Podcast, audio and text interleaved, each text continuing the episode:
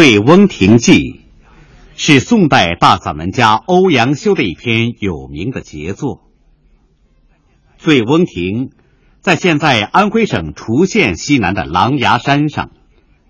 宋仁宗庆历六年（一零四六年），欧阳修因参加范仲淹同保守派的斗争，被贬到滁州做太守。《醉翁亭记》是他到滁州的第二年写的。在这篇文章里，他以细致的艺术笔触，生动的描绘了醉翁亭四周的景色，书写了他寄情山水的雄厚而委婉的感情。这篇文章可以分作四段来分析。第一段，文章一开始，作者就别具匠心的从勾画醉翁亭四周的形式入手，用形象的画面来告诉读者醉翁亭所在的位置。作者先带着我们眺望滁州四面环山的形势，然后来到狼牙山。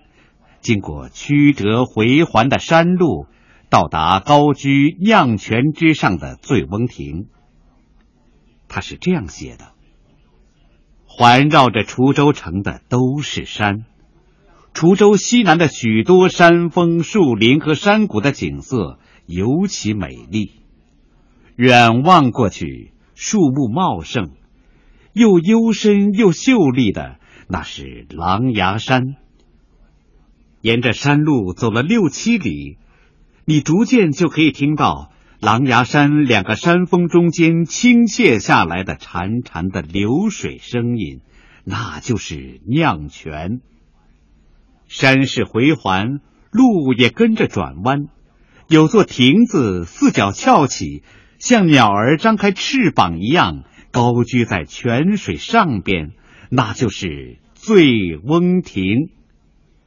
原文里的“翼”字，本来是指鸟的翅膀，这里用来形容醉翁亭像鸟张开翅膀的样子。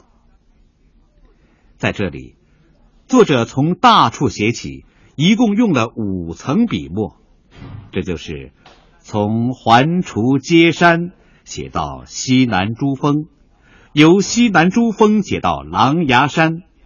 再从狼牙山两峰之间的酿泉写到醉翁亭，文章一步一景的转换，最后终于突出了醉翁亭。作者把醉翁亭安排在一个景色优美的具体的环境当中，用传神的妙笔写出了一种境界。这样，读者从这里得到的。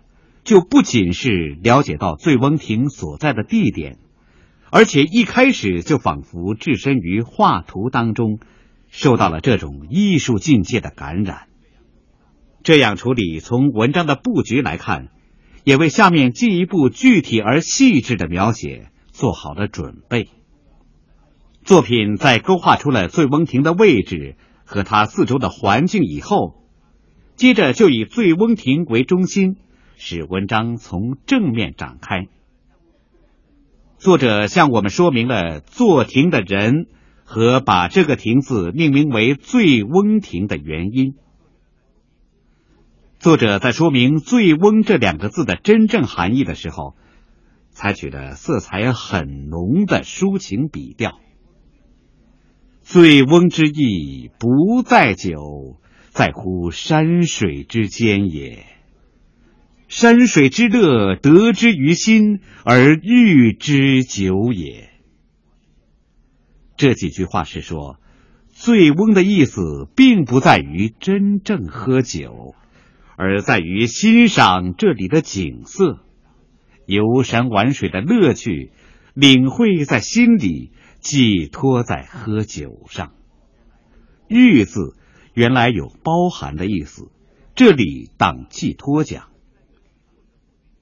在这里，作者不仅说明了醉翁亭名称的由来和“醉翁”这两个字的真正含义，同时也说明了他被贬来滁州以后放晴于山水的游乐生活，以及他对滁州山水景色的赞叹和陶醉。作者在这里所说的山水之乐，是下面三段文章的重要伏笔，也是贯穿整篇文章的一道主线。第二段，作者先生动的描绘了醉翁亭周围朝暮多变、春夏秋冬四季不同的画一般的景色。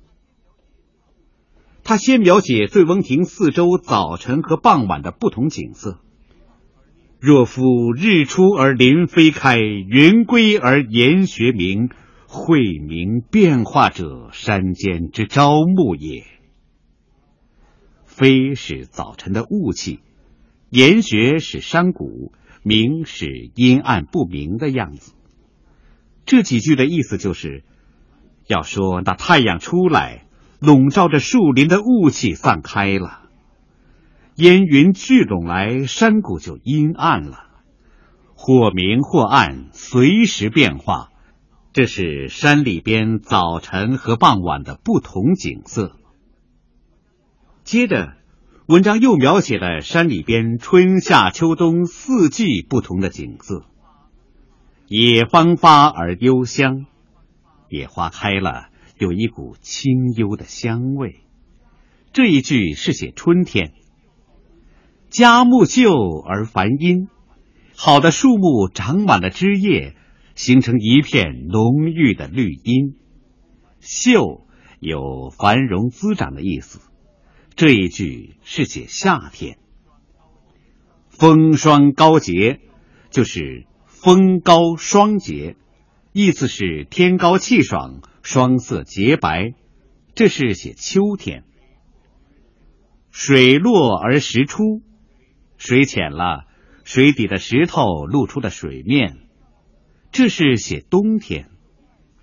上边四句每一句都概括的写出了一个季节的景色，寥寥几笔，作者就让我们分享到醉翁亭附近自然景色的美妙。这一段说明作者所谓的山水之乐，主要是从山水景物方面来说的。但是他的山水之乐还有其他方面。第三段，为了进一步说明作者所谓的山水之乐，他又对这里人民的生活情状做了描述。至于富者歌于途，行者修于树，前者呼，后者应，与履提携，往来而不绝者。除人有也。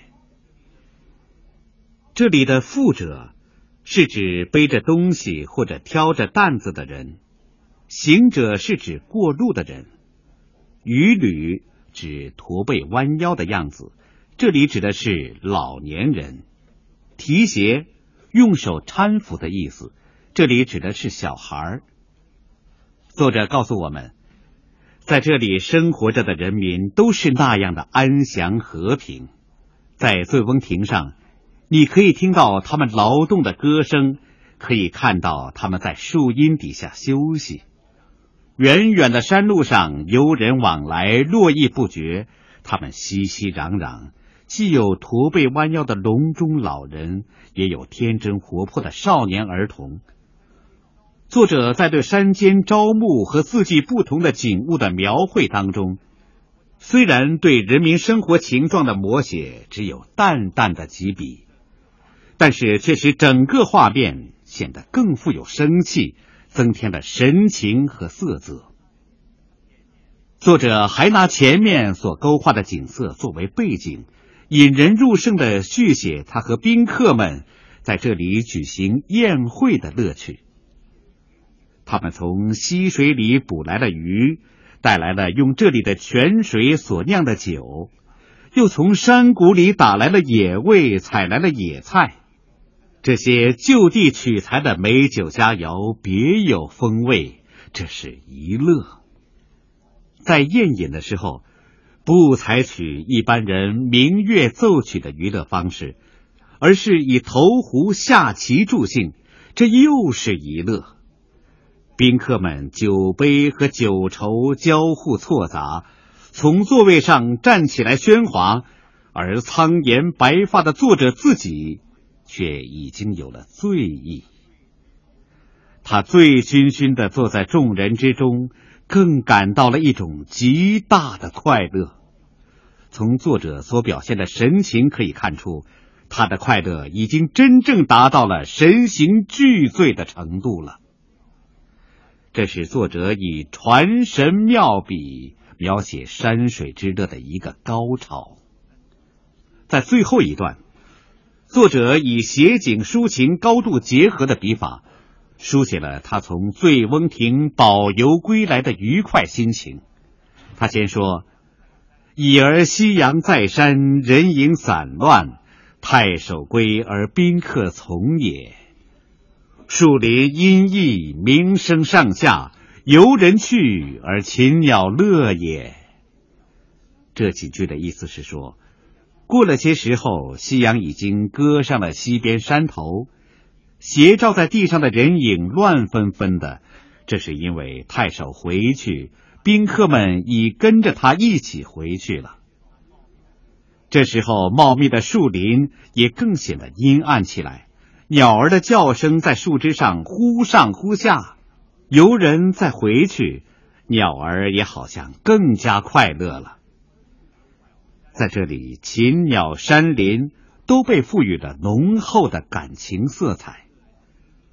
作者极力渲染禽鸟之乐、游人之乐，用来烘托他自己的快乐。接着又说：“然而禽鸟知山林之乐，而不知人之乐；人之从太守游而乐，而不知太守之乐其乐也。”但是鸟儿只知道自己在山林中的快乐，而不知道来这里游玩的游客们的快乐。客人们也只知道跟着太守游玩是一种快乐，而不能知道太守还自有他自己的乐趣。这种优美的抒情语句，直接抒发了作者精神上感受到的难以用语言表达的极大快乐。同时，也进一步揭示了他所谓的“山水之乐，得之于心而寓之于酒”的奥妙。文笔含蓄而富有情致。末了，用点明本文作者的姓名作为结束，自然巧妙而又有无穷余意。《醉翁亭记》在艺术上有着杰出的成就。我们从上面的分析当中，已经可以粗略的看到，作者对于写景和抒情的处理是极其成功的。作者的目的在于书写他由景物所引起的情，因而首先就巧妙的把作者的自我形象，也就是醉翁，安排在他所要描写的景物当中，让人物在景物里边活动。这样，有环境，有人物，有静静，有动静，就使得整个作品构成为一幅色彩鲜明的画面。全篇又采用第一人称这种写抒情诗常用的手法，也就是通过作品中主人公醉翁对景物和宴游的赞叹来直接抒情。因此，景中有情，情也有景，写景抒情高度的融合在一起了。这样形神兼备，也就更增强了作品的艺术感染力量。这篇散文的艺术构思也很精巧。文章开始用层层缩小续写范围的写法来点出醉翁亭，以后。又从解释“醉翁”这两个字引出山水之乐，接着就连用几层描写和叙述来书写山水之乐。这几层安排也表现了作者的艺术匠心：先写醉翁亭四周的景色，再写滁州人民的游乐，以后写他和宾客们的宴游。前者对后者。显然有描绘背景和映衬的作用。末段写归途，采用的是轰云托月的手法，那就更为明显了。整篇文章一环紧扣一环，结构非常严密。作者处处注意照应和伏笔，比如“苍颜白发，颓然乎其间者，太守醉也”。这和前面的“太守与客来饮于此，饮少则醉，而年又最高”几句有照应的作用。再像“夕阳在山，人影散乱，太守归而宾客从也”，这和前面的“朝而往，暮而归”也是一种照应。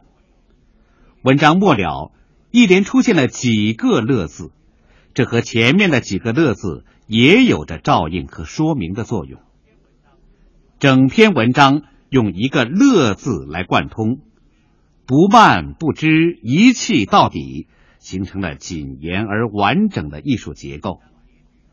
文章结句点出作者的姓名，也跟全文中的太守一一照应，增强了文章的气势和情味。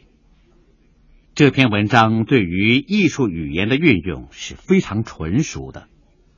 全文一共只用了四百多个字，有叙事，有写景，有抒情，却写的那样生动活泼。这是由于作者能够细密而深刻的观察客观景物，把握主客观景物的具体特征的结果，同时也是作者能够注意语言的锤炼，选择了最富有表现力的语汇的结果。比如前面我们已经列举到的，他对于醉翁亭四周朝暮多变和春夏秋冬四季不同景色的描绘。一个句子就能勾画出一幅形象鲜明的画面，而且语句浅显，意境深远，很值得我们细细玩味。在语言的选择方面，作者不仅仅注意语言的色彩，而且很讲究语言的音调，采用什么虚词，安排什么句式，他都一丝不苟。比如，对“也”这个虚字。和用“也”字结尾的句式的连续运用，就表现了作者极大的独创性。全文一共用了二十一个“也”字，不但不使人感到累赘，反而觉得很活泼。每一个“也”字就是一层意思，层次极其分明。用“也”字结尾的语句，在文言文里一般是用来表示说明的语气的。尤其是上句主语用“者”字作为提示的，下句一般的必定用“也”字作为结尾。本篇从第一句“环滁皆山也”起，都创造性的采用这种句式，使文章加强了语调的节奏感和委婉的抒情气氛，别有一种风趣。在句法上交错的采用对句。也增加了这篇文章的形式美。他运用对句，有单句成对的，有双句成对的，也有三句成对的。作者创造性的运用以上各种句式来叙事、写景或抒情，内容和形式都显得非常和谐美妙，读起来音调抑扬顿挫，忽起忽落，也能给读者一种美的感觉。有人称赞这篇散文是一首优美的散文诗，这是有一定道理的。欧阳修很注意创造性的运用语汇，在《醉翁亭》里面，有些语汇已经成为常用的成语，比如“醉翁之意不在酒”一句，今天还往往被人们引用来说明别有意图，或者。言在此而意在彼的意思，“水落石出”一句，也常常被人们用来说明真相大白的意思。下面把欧阳修的《醉翁亭记》全文朗读一遍：“环滁皆山也，其西南诸峰林壑尤美。望之蔚然而深秀者。”琅琊也。山行六七里，见闻水声潺潺，而泻出于两峰之间者，酿泉也。峰回路转，有亭毅然临于泉上者，醉翁亭也。坐亭者谁？山之僧曰：“智仙也。”明之者谁？太守自谓也。太守与客来饮于此，饮少辄醉。而年又最高，故自号曰醉翁也。醉翁之意不在酒，在乎山水之间也。